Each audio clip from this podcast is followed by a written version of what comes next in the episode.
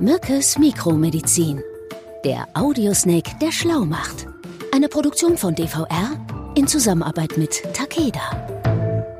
Herzlich willkommen zu einer neuen Folge von Mückes Mikromedizin, einer streichelzarten, pfirsichweichen Folge, die sich anfühlt wie die Haut eines Babys. Und damit, lieber Martin, sind wir auch schon beim Thema. Heute geht es um ein sehr, sehr wichtiges Organ, nämlich unsere Haut. Ich grüße ja. dich. Hallo Daniel, freue mich. Ich freue mich auch. Sag mal, ähm, wenn man in Biologie gut aufgepasst hat, was ich nicht getan habe leider, der erinnert sich vielleicht noch dran. Das war damals so ein totales Aha-Erlebnis, weil ich die Haut gar nicht als Organ gesehen habe. Also Organe waren für mich immer klassisch Herz, Leber, Nieren. Mhm. Die Haut ist, so habe ich es abgespeichert und auch nochmal natürlich in, in Vorbereitung auf die Folge mir angeschaut, ist das größte Organ des menschlichen Körpers, richtig? Ja, total richtig.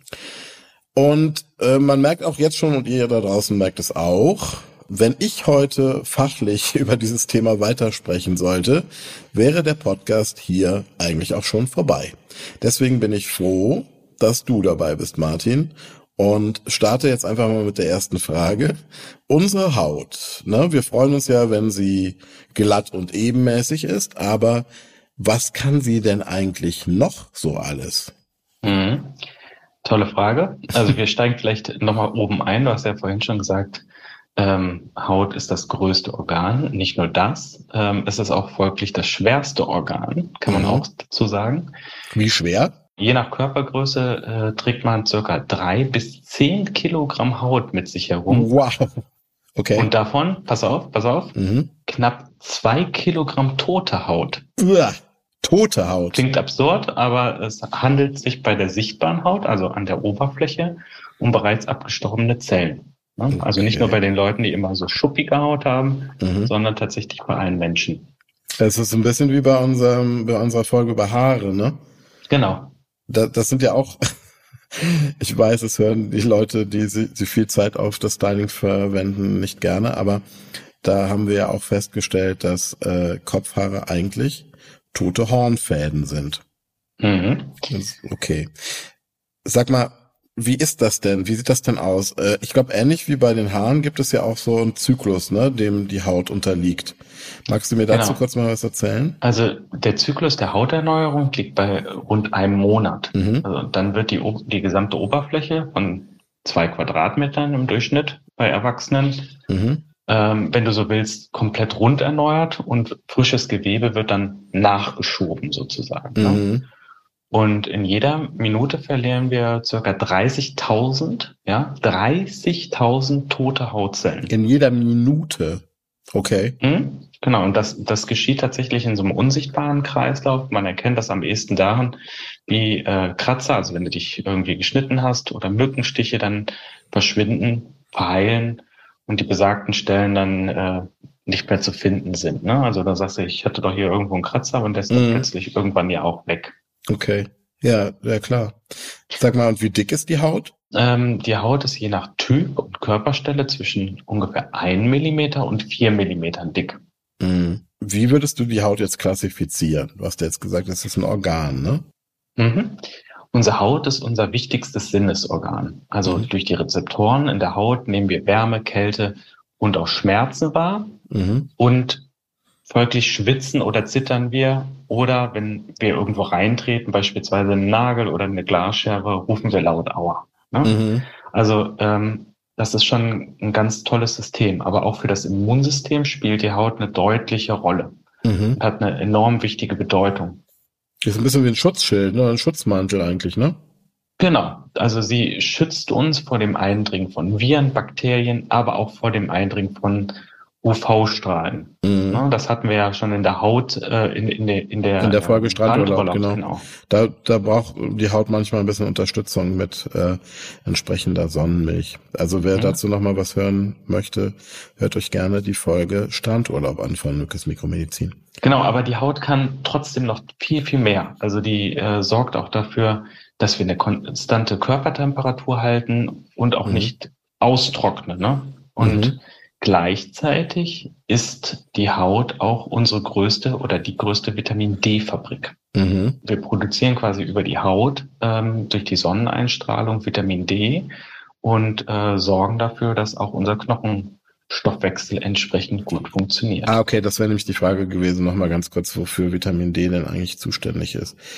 Äh, das ist aber auch, glaube ich, eins der Vitamine, die wir ähm, nur im Zusammenhang mit der Einwirkung von Sonne auch produzieren können, richtig? Genau. Also ein bisschen, so ein bisschen wie Photosynthese. Und ansonsten kannst du das halt nochmal über, über Tabletten zuführen. Ne? Also, mhm. also ähm, gerade in der dunklen Jahreszeit spielt das eine wichtige Rolle. Mhm. Und äh, wenn wir uns gar nicht der Sonne aussetzen und äh, mit Sonnencreme einschmieren, dann bauen wir natürlich auch nicht genug Vitamin D auf und schädigen unseren, unser Knochensystem damit. Genau, und aber trotz allem auch da nochmal der Hinweis darauf klar, ähm, dass man halt mittlerweile Unterstützung braucht in Form von Sonnencreme und dass man generell natürlich auch behutsam mit der Haut umgehen sollte. Ihr nicht zu viel zumuten, was Umweltreize angeht.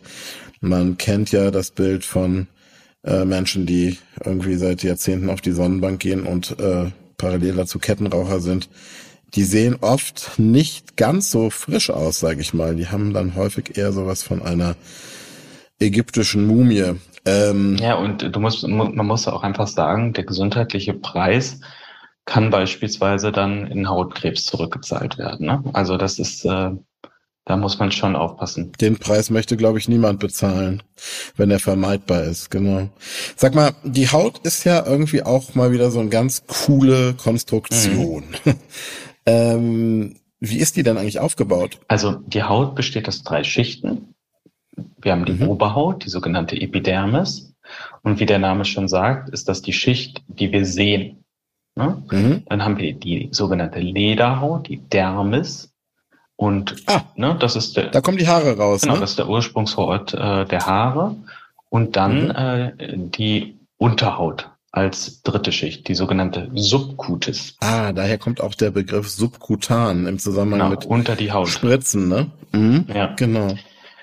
Und ähm, in der Epidermis werden die Zellen und Pigmente produziert und äh, die Nährstoffe quasi ausgetauscht. Mhm. Wir haben dann die Kollagen- und Elastinfasern und die sorgen dann in der Lederhaut dafür, dass unsere Haut elastisch und widerstandsfähig bleibt.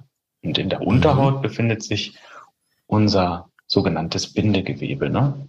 Diese besteht hauptsächlich aus einer Fettschicht, die schützend wirkt und die natürlich auch die Körperwärme speichern kann. Mhm. Ähm, was ganz interessant ist, ähm, man rechnet das Fettgewebe zum Hautgewicht dazu. Okay. Und dann kann man sagen, äh, dass wir schon so ein Gewicht von ungefähr 20 Kilogramm aufbauen können. Ja, okay, wow. Ähm, da hätte, glaube ich, einiges mehr aus dem Biologieunterricht bei mir hängen bleiben können. Äh, ich möchte das jetzt ja nicht mal auf, äh, jetzt nicht auf meine nette, freundliche Biologielehrerin äh, schieben. Die hat sich nämlich wirklich redlich Mühe gegeben. Ähm, ich habe gerade echt das Gefühl, ich möchte meine Haut einfach mal kurz in den Arm nehmen und ihr dafür danken, was sie eigentlich tagtäglich alles leistet. Das finde ich echt gut. Ähm, aber was passiert dann eigentlich, wenn die Haut verrückt spielt? Weil diese Fälle gibt es ja leider auch. Also sehr wichtiger Punkt, den du gerade so eigentlich flapsig nebenher gesagt hast. Also Ach, Hautkontakt so zu mir. nee, aber tatsächlich Hautkontakt bildet eine ja. wichtige Kommunikationsgrundlage, ja. Also ähm, mhm. und die haben wir ja sogar seit der Geburt oder kennen sie seit der Geburt und die ist von äh, tatsächlich fundamentaler Bedeutung. Also Berührung und Kuscheln ist ganz, ganz wichtig. Ne? Und ähm, mhm. selbst als Neugeborene, oder das ist so die, die äh, wenn wir das Kind dann in die Hand nehmen oder in, auf den Arm nehmen. In die Hand. in die Hand, ja. Wie groß waren deine Kinder nach der Geburt? dann äh, ähm, gibt das natürlich dem Neugeborenen Schutz und Nähe. Ne? Mhm. Und äh, das erfolgt tatsächlich über den Hautkontakt. Der Tastsinn eines Säuglings ist tatsächlich am ausgeprägtesten und ähm, ein Mangel von Berührung kann für Babys große Schäden haben. Ne? Also darf ich da ganz kurz, da möchte ich ganz kurz einmal einhaken, weil da fällt mir wieder eine historische Begebenheit ein. Ich glaube, das war im Deutschland zur Kaiserzeit. Da gab es nämlich tatsächlich mal ein Experiment. Ähm, alle da draußen, die es besser wissen, ähm, ich bin, habe das jetzt nicht als Quelle vor mir. Auf jeden Fall ging es darum, dass man versucht hat herauszufinden, was denn eigentlich passiert, wenn man äh, Neugeborenen ähm, die Berührung praktisch verwehrt. Und dazu hat man mehrere Babys dann in so eine, in wie so ein Kinderheim oder so eine Säuglingsstation, ähm, die dort beherbergt, hat aber die also man hat die perfekt versorgt, die haben Nahrung bekommen, die haben alles bekommen, sind gewickelt worden und hygienisch war alles einwandfrei. Das Einzige, was den Kinderkrankenschwestern zu der, der damaligen Zeit verboten war, streng verboten war, war Körperkontakt aufzunehmen, die Kinder zu streicheln, die in den Arm zu nehmen und solche Dinge. Und das hat tatsächlich dazu geführt, glaube ich sogar, dass manche von den Kindern gestorben sind. Mhm. Also das unterstreicht nochmal wirklich die Bedeutung ja. ne, von, von Berührung äh, für Menschen. Da muss man tatsächlich sagen, Daniel, ähm, dieses, äh, diese sanften und angenehmen Streicheleinheiten schütten ja im Gehirn das sogenannte Oxytocin aus, also ein Glückshormon. Ne? Das ist auch das Kuschelhormon, wird das, glaube genau, ich, auch genannt. Ne? Das kennt man auch so aus dem äh, ich, ist, das ist, glaube ich, tatsächlich auch das Hormon, korrigiere mich, wenn ich was Falsches sage, was ausgeschüttet wird nach dem Sex. Ne? Also das, was dazu führt, dass Männer nach dem Sex gerne einschlafen, richtig? Also ob sie deswegen einschlafen, kann ich jetzt nicht sagen, oder ob da andere Dinge eine Rolle spielen, aber tatsächlich ja. Mhm. Ähm, also das baut Stress auch entsprechend aus und wir fühlen uns dann natürlich gut. Mhm. Ähm, das baut den Stress ab, ne? Ja, genau. Ja. Mhm. Und darüber hinaus stärkt ähm, Oxy die Oxytocin-Ausschüttung natürlich auch das Immunsystem und hat entsprechend eine schmerzstillende Wirkung auf unseren Körper. Mhm. Also mehr Sex haben, ne? Naja, also Hautkontakt steht im direkten Zusammenhang mit unseren Gefühlen ne, und unserer Psyche. Mhm. Und ähm, das hast du ja auch gesehen oder haben, sehen wir ja aktuell auch. Äh, die Pandemie hat deutlich veranschaulicht, was fehlende Berührung mit den Menschen machen kann. Ne? Mhm. Also es gibt deutlich mehr psychisch auffällige, mehr Depressionen. Ähm, ja. So, Daniel, jetzt aber zurück zu deiner Frage, wo man direkt bei der Psyche bleiben kann. Also, Stress im Alltag kann zu Hautproblemen führen und kann dann auch zu einer Verschlechterung des Hautbildes führen. Ne? Da reden wir mhm. beispielsweise dann von Hautunreinheiten, der Schuppenflechte, also Pickel, Nesselsucht oder auch äh, vielleicht die Neurodermitis. Ne? Mhm. Ähm, Grund also langanhaltender Stress schwächt auch die Abwehrkräfte der Haut. Also die Lipidbarriere wird angegriffen und gerät dann entsprechend auch aus der Balance. Ne? Mhm. Und das geht dann oft mit einer trockenen Haut und auch mit Juckreiz einher. Ja? Mhm. Und äh, viele Sinnsprüche haben die, die kennst du ja vielleicht auch, sich durchlässig fühlen oder sich unwohl fühlen in seiner Haut. Oder es geht, oh, es geht einem unter, unter die Haut, Haut ja, ne? beispielsweise, genau. Mhm. Die treffen dann ja auch mhm. entsprechend zu. Das ist wieder das alte Thema, ne? Die Redewendung, von denen ich ja schon mal sagte, dass ich die so oft so zutreffend finde im Bereich der Gesundheit und Medizin. Genau. Sag, äh, das ist ja jetzt ähm, eine ganz gute Überleitung sogar zu meiner dritten und letzten Frage. Es geht einem unter die Haut. Ähm, ich muss unweigerlich dabei an Tattoos denken, mhm. ähm, die ja früher irgendwie vornehmlich bei Seeleuten und äh, irgendwie äh, Berufsverbrechern zu finden waren. Ähm, und mittlerweile hat man ja das Gefühl, man ist ein Exot, wenn man kein Tattoo hat. Ähm, ich habe einen Freund und der, dessen Namen ich auf gar keinen Fall verrate, weil er mich nämlich sonst aus seinem Freundeskreis verbannen wird, der hat ähm, begonnen, sich eine sehr großflächige äh, Jugendsünde weglasern zu lassen, ein großes Tattoo also neben der Tatsache, dass das halt extrem schmerzhaft war und er das wirklich gehasst hat, das ging ja auch wirklich über, glaube ich, ein Jahr, frage ich mich halt, ist das eigentlich gesund? Weil ich meine, so ein Laser ähm, an die ja nicht ganz unempfindliche Haut dran zu lassen, ähm, ja, wie, wie, wie schätzt du das ein? Wie ist das? Ja, das, was das, ich frage mich immer, was dann gesünder ist. Also wenn du dann das äh, lebensechte Porträt äh, deiner Ex-Freundin auf dem Oberarm trägst und äh, dann den Gefahren deiner, deiner aktuellen Freundin ausgesetzt bist, nein. Oder ob du mhm. ähm, dich zu einer Lasertherapie dann hinreißen lässt. Aber Scherz beiseite, ähm, nach Einschätzung von Dermatologen ähm, birgt das Risiko der Entfernung durch die Lasertherapie tatsächlich auch Risiken. Ne? Mhm. Und das wird äh, aktuell auch noch in, im Detail erforscht. Also da gibt es auch, glaube ich, soweit ich es jedenfalls weiß, noch gar keine äh, komplette Aussage zu. Was passiert denn genau? Also ich meine, was, was sind denn die Risiken? Mhm. Also ähm, durch die extrem hohen Temperaturen, die der Laser dann erzeugt, werden die pigmentierten Anteile äh, quasi zum Platzen gebracht okay. und anschließend dann über das Lymphsystem abtransportiert. Ne?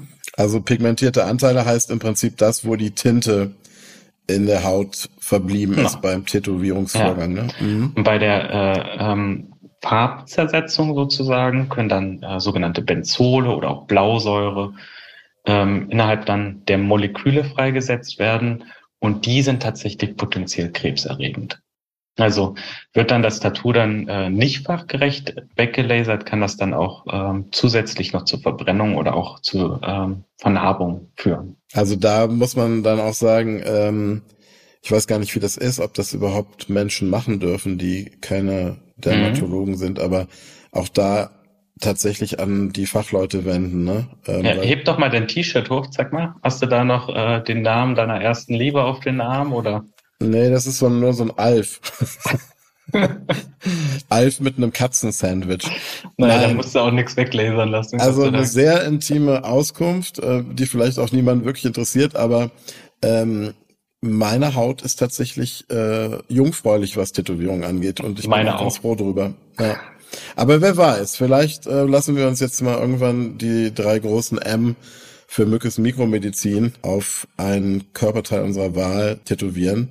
Vielleicht so nach der hundertsten Folge oder sowas, was das letzte davon. Wir können mal drüber nachdenken. Ganz schlimm sind ja im Übrigen, ich will jetzt niemandem zu nahe treten, so schlecht gemachte fotorealistische Porträts von Kindern. Das finde ich teilweise, wenn man die teilweise sieht, da, da kriege ich wirklich im Wachzustand schon Albträume und frage mich immer, was muss das für ein Gefühl auch für die Kinder sein, wenn sie das irgendwann sehen und verstehen, was wer da darauf abgebildet ist. Ganz schlimm. Ähm, aber egal. Mhm, aber, aber, die, die Kinder altern doch dann mit, oder? Also Das ist, das ist eine ganz gruselige Vorstellung. Darüber habe ich noch gar nicht nachgedacht. Lass uns mal zurückkommen zu die Haut spielt verrückt. Ja, genau. Ähm, bevor ich jetzt hier nur verrückt spiele. Wir hatten doch fällt mir gerade ein zum Thema Die Haut spielt verrückt in Unglaublich krank. In unserem ersten Podcast-Special zum Tag der seltenen Erkrankung. Jetzt Ah ja, mit Marius, ne? Ja, genau. Ganz toller Mann, der uns ja da wirklich auch sehr offen und ehrlich Auskunft gegeben hat über seine Erkrankung, seine seltene Erkrankung, nämlich das sogenannte hereditäre Angioödem. Mhm daher weiß sogar ich, dass die Haut auch ein Bereich ist, der im, äh, unter den seltenen Erkrankungen zu finden ist. Ähm, magst du noch mal kurz uns äh, für die Leute, die ähm, es gewagt haben, das Special bisher noch nicht zu hören. Es gibt, im, es gibt, im, gibt es nicht, ne?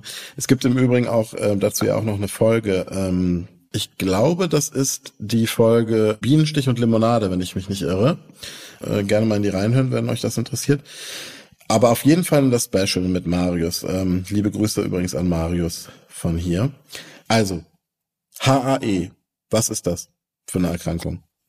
Also hinter HAE, also dem hereditären Angioödem, ähm, verbirgt sich, wie du schon sagst, tatsächlich auch eine seltene Erkrankung, die Haut und auch Schleimhäute an den diversesten Körperteilen anschwellen lässt. Mhm. Ja, ähm, man schätzt, dass circa äh, weltweit eine Person von 50.000 betroffen ist.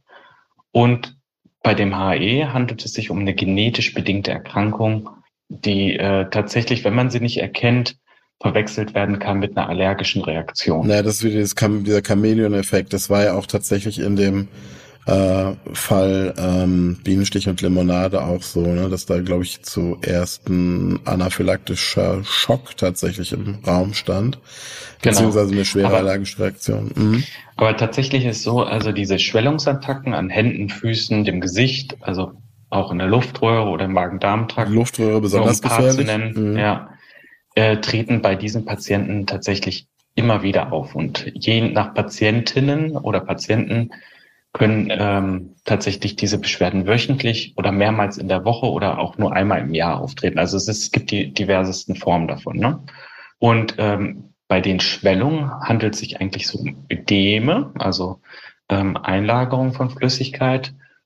Und die scheinen äh, tatsächlich ohne einen spezifischen Auslöser oder Trigger aufzutreten.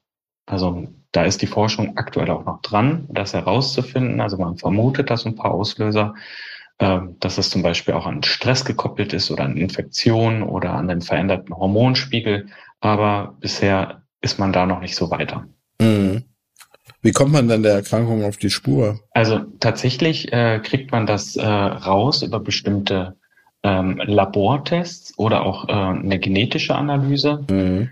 Und äh, genau, ich würde einfach sagen, um nicht zu viel hier zu verraten, schaut doch noch einmal in unsere alten Folgen rein. Da haben wir das Thema auch tatsächlich sehr ausführlich behandelt. Absolut. Also Familienanamnese, das ist auch ein interessanter Begriff. Äh, das so viel sage ich noch, spielt da durchaus eine Rolle. Und ich fand das sowieso generell jetzt, seit ich mich mit dem Thema auch beschäftige, interessant, diesen Begriff Familienanamnese, weil das ja eine Sache, die man selber gar nicht, wenn man nicht wirklich selber schwerwiegende Symptome hat, gar nicht so oft gefragt wird. Gab es denn in ihrer Familie schon mal sowas Vergleichbares oder so, ne? Mhm. Also vielleicht noch bei onkologischen Erkrankungen, aber ähm, gibt es denn noch ähm, andere seltene Erkrankungen, ähm, die sich in Hautveränderungen zeigen? Mhm. Also da kann man beispielsweise auch ähm, die sogenannte Porphyrie nennen. Also die gehört zu einer Gruppe seltener Stoffwechselerkrankungen und äußert sich hauptsächlich in Beschwerden des Nervensystems und der Haut. Mhm. Und ähm, der Körper ist in dem Zusammenhang aufgrund eines Enzymdefekts nicht in der Lage, das sogenannte Hem zu bilden. Und das ist eine chemische Verbindung, die der Körper für den roten Blutfarbstoff braucht. Ja, der Hämoglobin ja? kommt daher, ne? Das genau. ist das Hem aus Hämoglobin. Okay. Hier ist ganz interessant, äh, es gibt sieben Formen äh, von Porphyrin, also die sogenannte Porphyria cutanea tada, kurz PCT. Das drehst du aber nochmal auf am Ende der Folge. Ja, ne? muss ich ja diesmal mal, ja. Äh, also die kommt im Schnitt ungefähr zwei von 100.000 bei zwei von 100.000 Personen vor. Ne? Und hier, äh, weil wir es dieses Mal in der Folge noch nicht hatten, Männer sind hier doppelt so oft betroffen wie Frauen. Okay. Und ähm, eins der schmerzhaftesten Symptome bei dieser Erkrankung ist die teils starke Lichtempfindlichkeit der Haut. Und es bilden sich dann äh, schnell Bläschen, also wenn du dich äh, beispielsweise in die Sonne begibst, durch die Reaktion auf der Haut. Ne? Äh, das ist gruselig. Und auch die, äh, die Haut ist allgemein viel leichter verletzbar Mhm. Auch hier geht das mit der Bläschenbildung und der Vernarbung einher dann. Ne? Okay, auch etwas, was man ja nicht nicht wirklich braucht und ja, wo man auch mal wieder wirklich dankbar dafür sein kann, dass man von solchen Erkrankungen hoffentlich verschont geblieben ist oder verschont bleibt. Aber Daniel, jetzt freue ich mich erstmal auf deine Zusammenfassung. Was ich mich immer frage, ist, ob unsere Zuhörerinnen und Zuhörer vielleicht auch nur die Zusammenfassung. Ich glaube, die schalten aber kurz um vorher. schnell im Bilde zu sein. Ähm, ja, also ich fand es sehr interessant, weil die Haut ist ja tatsächlich so ein ähm, Organ, was man so ja eigentlich jeden Tag sieht, äh, im Unterschied zu den inneren Organen. Und äh, wo man sich, wenn das Organ nicht erkrankt, gar nicht so richtig ähm, wilde Gedanken macht. Das ist halt einfach funktioniert halt und ist da. Ähm, ich fand es sehr spektakulär, dass du nochmal mir erklärt hast, wie groß das ist. Irgendwie über, ich glaube, so im Schnitt zwei Quadratmeter und das Gewicht irgendwie zwischen drei und zehn, sagtest du anfangs. Später dann aber auch noch, dass da ja das Fettgewebe sogar noch dazugezählt wird, also dann dementsprechend sogar noch schwerer.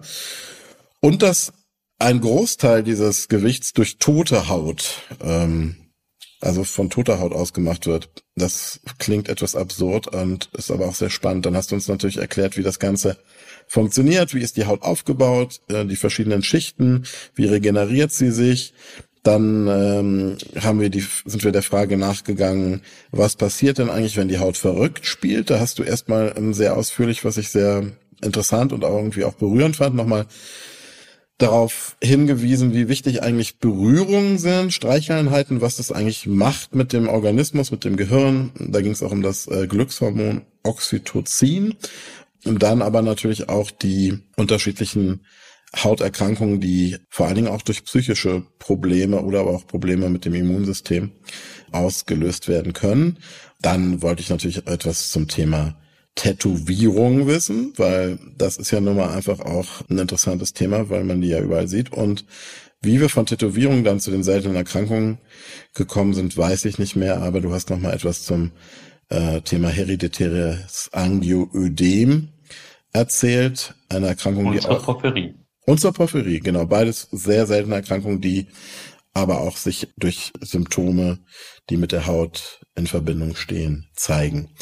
Also, das war mal wieder ein sehr aufschlussreiches äh, Gespräch und noch dazu auch, wie ich finde, an der einen oder anderen Stelle sehr unterhaltsam. Und ich hoffe, euch da draußen geht das ganz genauso. Und ihr seid auch in der nächsten Woche wieder dabei, wenn es heißt Mückes Mikromedizin. Martin, ich danke dir sehr. Daniel, ich hoffe, mal, du fühlst dich wohl in deiner Haut und hast du dir da gerade jetzt äh, so eine Handsalbe raus, so eine Handlotion rausgeholt oder was? Es soll sich mit der Lotion einreiben. Zitiere ich jetzt einen berühmten Psychothriller aus den 90ern oder Anfang 2000er, Schweigen der Lämmer. Ja, dann mach das mal und dann wünsche ich dir eine schöne Zeit und freue mich auf unsere nächste Folge. Ja, und tätowieren nur gemeinsam, ne? Also das verspreche ich. Dann bin ich sauer, wenn du jetzt demnächst mit einem Einhorn. Zebra. Äh, Zebra für die seltene Erkrankung. So jetzt aber genug. Bisschen mehr Ernsthaftigkeit, Herr Professor. Ich wünsche dir was. Wir sehen uns bald und sprechen uns bald wieder. Bis bald. Ciao, Daniel. Bis dann. Tschüss, mein Lieber. Sie hörten Mückes Mikromedizin. Eine Produktion von DVR in Zusammenarbeit mit Takeda.